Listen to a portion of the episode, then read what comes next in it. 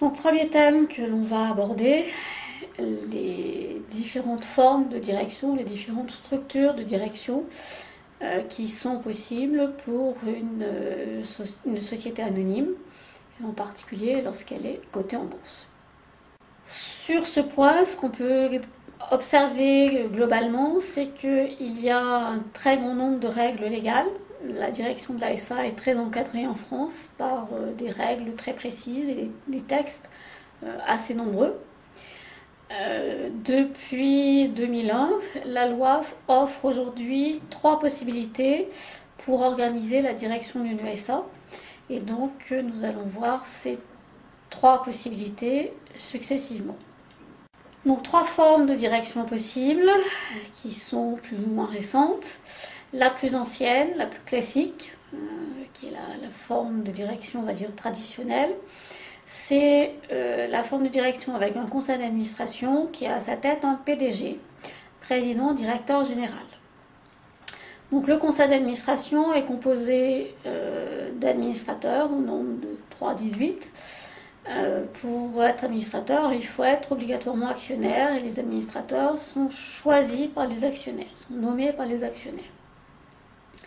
Une fois que ce conseil est constitué, donc par la nomination des administrateurs, le conseil va désigner euh, l'un des administrateurs qui va porter le titre de PDG.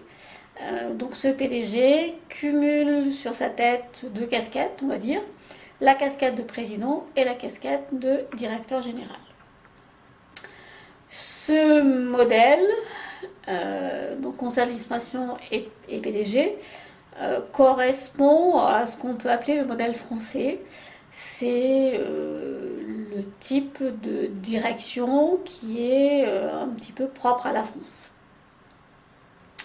Deuxième mode d'organisation possible, toujours un conseil d'administration, mais donc composé de la même façon avec des membres qui sont actionnaires et choisis par les actionnaires. Et cette fois, on va avoir à la tête de ce conseil d'administration deux personnes, euh, un président et un directeur général. Euh, donc c'est pour ça qu'on parle de dissociation des fonctions, parce que ces, deux postes, celui de président et celui de directeur général, euh, vont être occupés par deux personnes différentes, et non plus par une seule, comme dans le système avec PDG. Ce système donc de dissociation des fonctions a été autorisé par la loi NRE de 2001.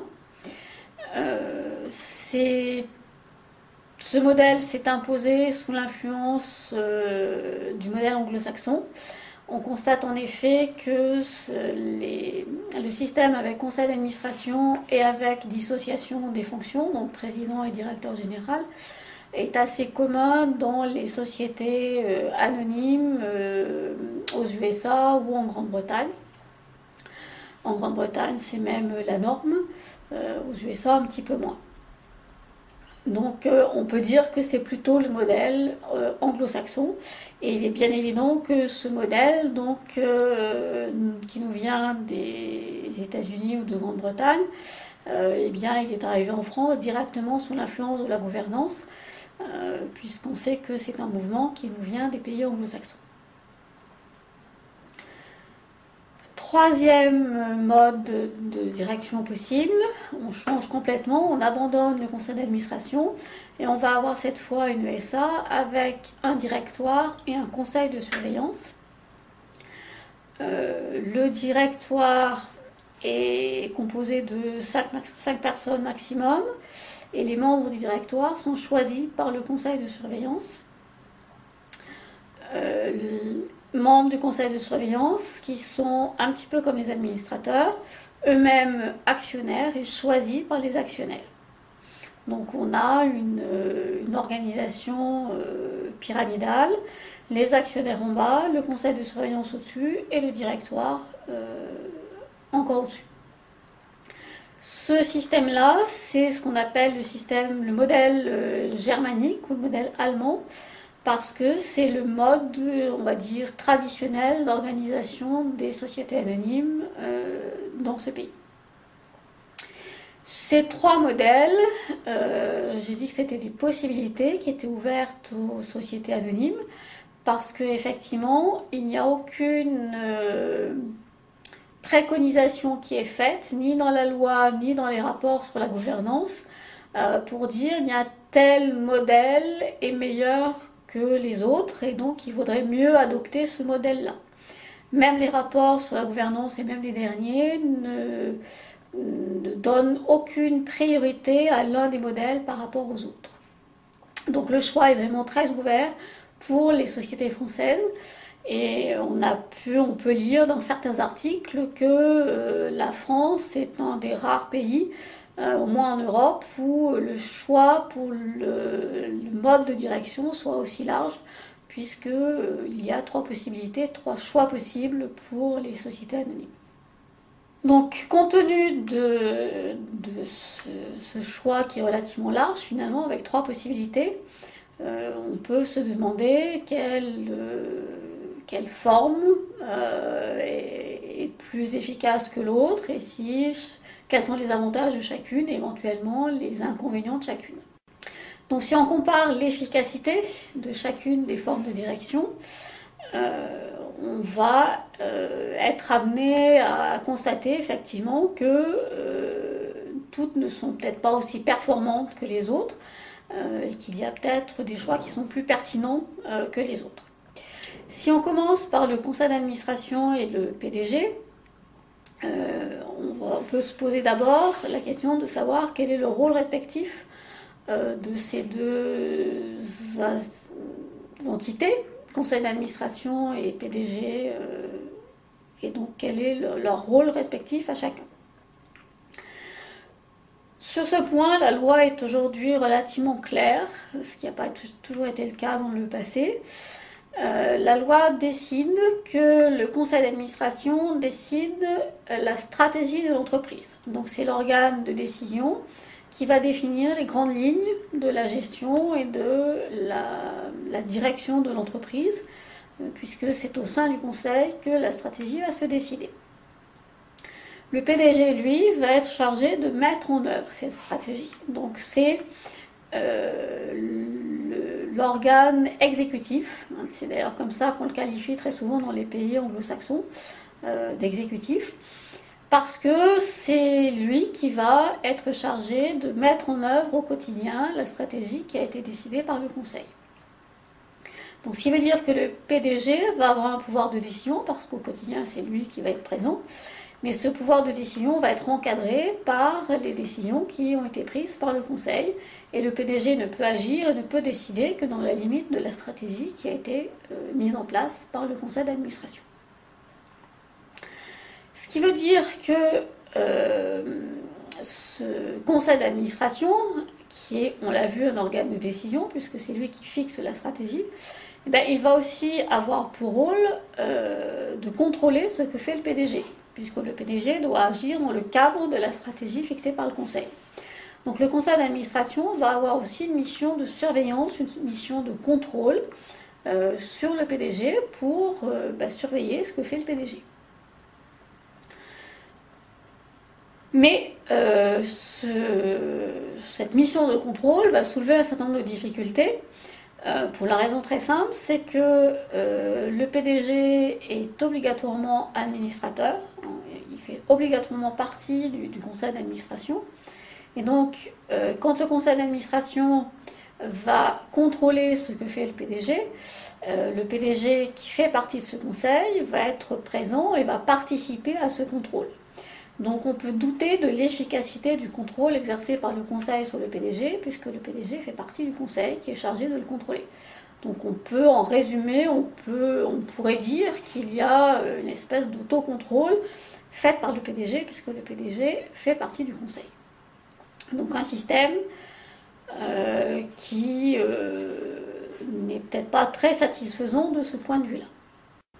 Donc si on regarde maintenant le conseil d'administration avec dissociation des fonctions, euh, on va avoir quelque chose qui normalement sera plus efficace. Alors pourquoi? Le conseil d'administration, il garde euh, toujours sa mission au niveau de la stratégie, donc c'est toujours lui qui va décider la stratégie. Par contre, on a maintenant deux personnes, un président et un directeur général, donc deux personnes distinctes. Le président, sa mission, c'est quoi? C'est de faire fonctionner le conseil d'administration. Donc c'est un rôle, on va dire, un petit peu administratif. Donc qu'est-ce que ça veut dire faire fonctionner le conseil d'administration? C'est par exemple le convoquer, s'assurer que les séances se déroulent correctement, euh, donner aux administrateurs les documents dont ils ont besoin pour pouvoir participer à ces séances du Conseil euh, et prendre des décisions qui soient efficaces.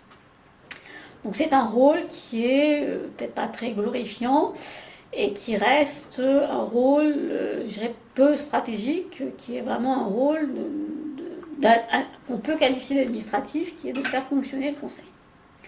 Le directeur général, lui, au contraire, va avoir un rôle beaucoup plus important et beaucoup plus décisif, puisque c'est lui qui va avoir le pouvoir de décision, mais toujours en agissant dans le cadre de la stratégie décidée par le conseil d'administration.